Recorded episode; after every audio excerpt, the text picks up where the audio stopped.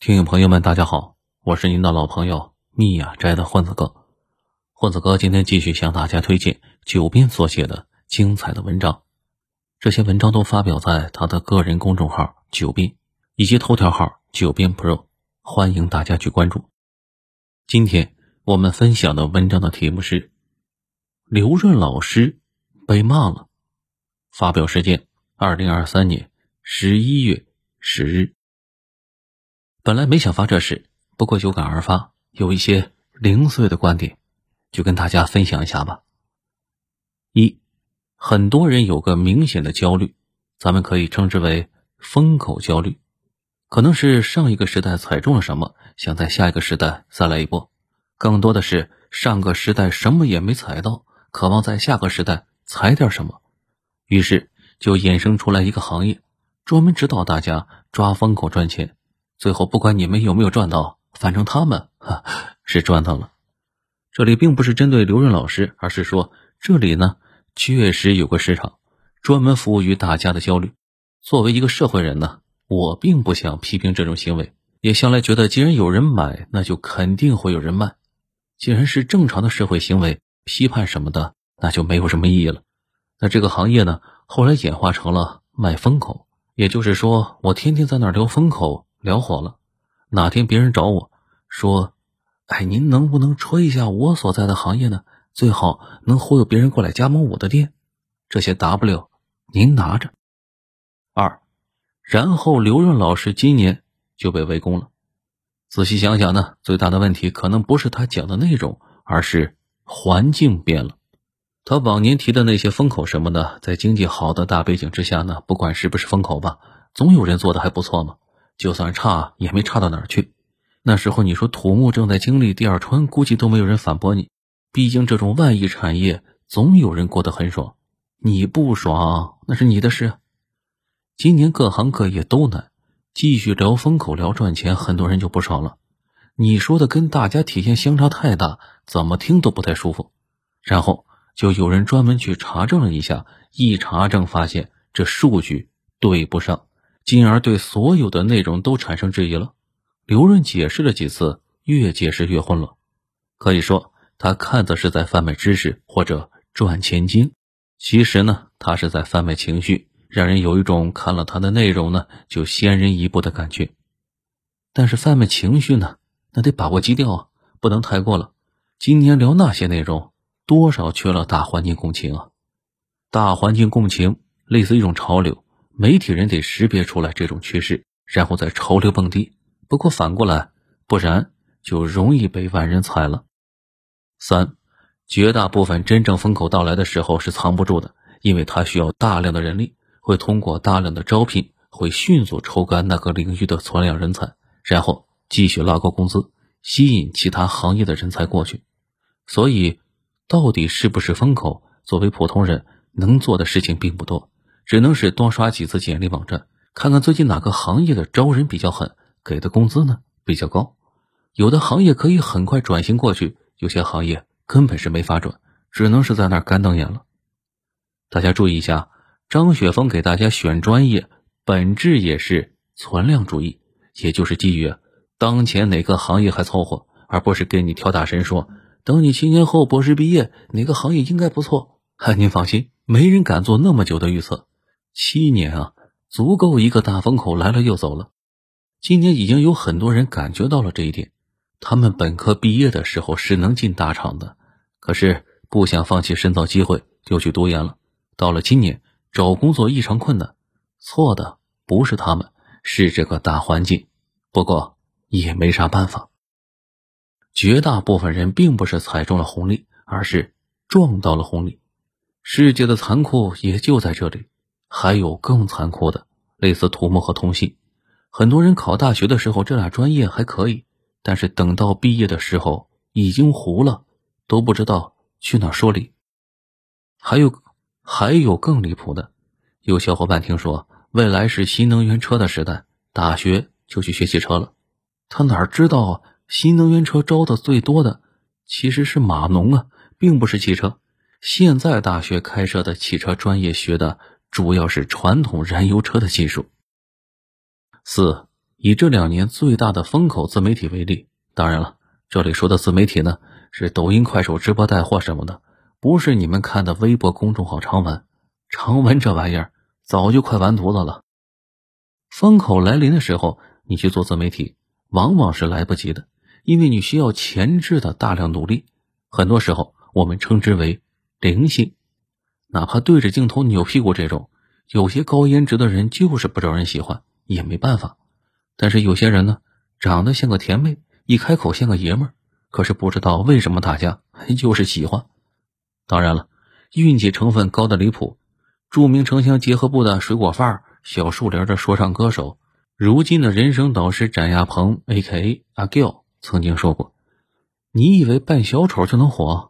我现在火是因为踩着无数网络小丑的尸体爬上来的。”可见，扮小丑这事儿如今。也卷的不行了。可能有小伙伴说：“这不是我们想要的风口啊！我们要的风口是科技，是硬科技，类似通信芯片、新能源。这就更拼硬件了。我经历过通信风口的尾巴，互联网的整个周期。很确切的说，哪怕在这种纯上升行业，绝大部分资质平平、各方面都没特点的人也走不了太远，只能使他们比在其他行业赚的。”稍微多一些，而且人这辈子关键呢，其实就那么几年，很容易就在那几年走错路。风口里依旧有无数条路，事后看都很清晰，处在当中却谁都迷惑的。五，网上有句话叫“清北定律”，顶级学府的毕业生追求什么行业，这个行业就到头了。这并不绝对啊，不过确实有点道理。本质也是最顶级的人才是有最优的选择权的，他们的优先选择既稳定又高薪的行业，稳定又高薪，这明显是一个顶部特征啊！这类行业往往已经进入了巅峰了，马上就要迎来了暴跌。很多行业曙光出现的时候肯定是混乱的，不被大家理解的，类似直播那种，到现在不少人还觉得那玩意儿太沙雕了。不过，确实让很多出身极差的人来了一个咸鱼翻身。哪天所有人都接纳了这个行业，甚至清华北大一毕业就去做这个，那么这个行业也完了。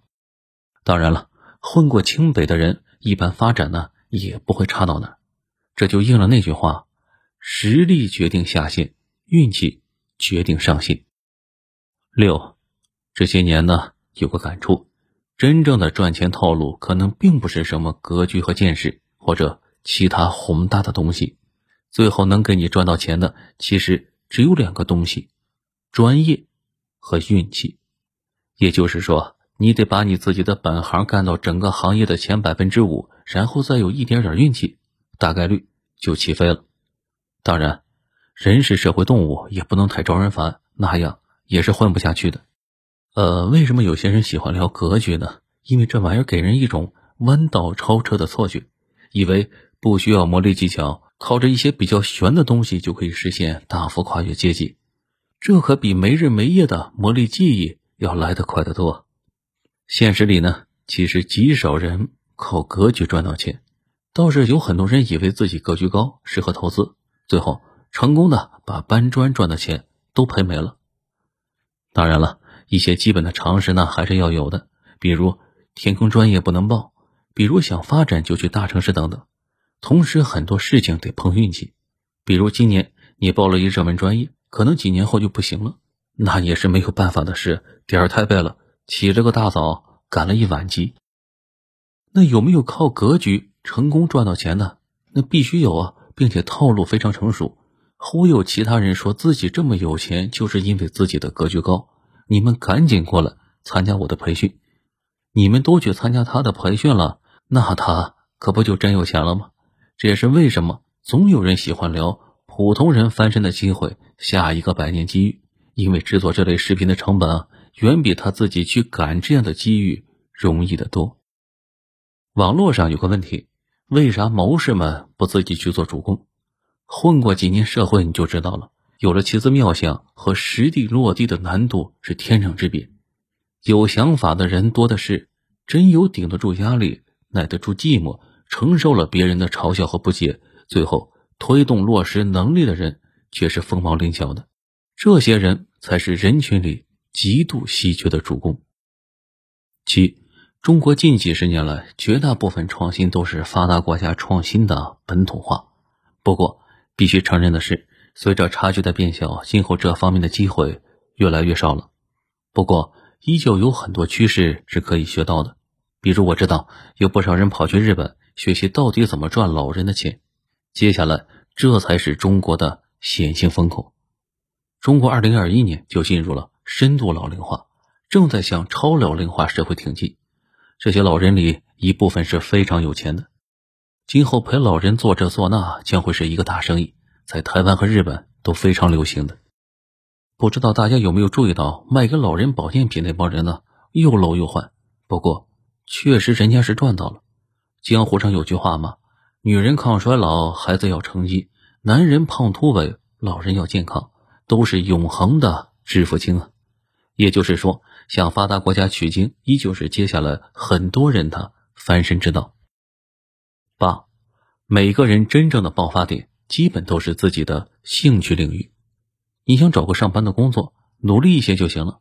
毕竟这个世界上绝大部分工作的本质就是个技能包，很难说有什么技能包是普通人没法掌握的。但是刚才也说了，想真牛的不得了，想干到行业前百分之五甚至前百分之一，这就得拼激情和探索了。如果你没有特别的兴趣，很难很难走到这一步的。这也意味着绝大部分人注定平凡一生，因为绝大部分人一生都不知道。自己到底擅长什么？一辈子都在做自己不擅长的事。就比如这段时间，大家可能不知道，国际象棋领域的统治性选手是咱们国家的丁立人。咱们可以合理推测，十四亿人里还有无数这种顶级天才。不过，其他的天才呢，可能一辈子没法接触到国际象棋，也没有接触过围棋，没人推荐他们去顶级棋院，更没有办法参加顶级赛事了。也就是说，理论上讲，每个人都应该花大量的时间去识自己到底擅长什么，然后在自己的战场打自己的仗，而不是在别人的战场去打别人的仗。六，刘润喜欢用“进化”这个词，进化的先决条件就是错误和离经叛道。一个系统涌现出一堆错误，然后其中一些错误不断发展之后呢，就变成主流了，这就是进化。我们的教育呢，其实是极度反感离经叛道，但是在现实社会里呢，能拿到超额收益的，往往是那些不走寻常路的，因为寻常路上挤满了人，最后大部分人呢，只能是混个温饱。十，所有的创新和风口，最后都得接受一波检验，那就是老百姓到底买不买账，会不会花钱购买，如果肯花钱支持。才能形成稳定的正反馈，所以消费是接下来的重中之重。很多时候，风口呢更类似一种随机漫步的模式。资方投资了一个领域，没想到这个领域投进去一百，产出了两百，然后更多人就过来投了，可能不是风口也成风口了。不过这一切呢都有个前提，就是得有人花钱买单。我们以前靠的是海外订单买单，今后就得靠国内自己消费。这也是为什么说老百姓收入是接下来的重中之重啊！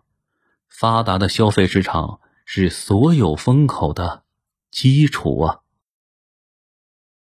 好了，文章到这里就结束了，感谢作者九编的这篇精彩文章。我是您的老朋友密雅斋的混子哥。现在播放的是有声专辑《九编》里面的故事，是由作者九编授权的公号文章的独家音频发布方。如果你喜欢这个节目呢，请转评赞给一个，并把它分享给您的朋友们。如果您能给这个专辑一个五星好评的话，那将是对作者和主播的最大的鼓励和支持了。在这里插播一句，混子哥的新专辑《逻辑学入门》已经上架更新了。通过每一期精炼的小文章。让你了解一个逻辑学的知识点，很有意思。希望大家去订阅、收听，给一个五星好评，并把它分享给您的朋友或家人们。感谢大家的支持，我们下期节目再会。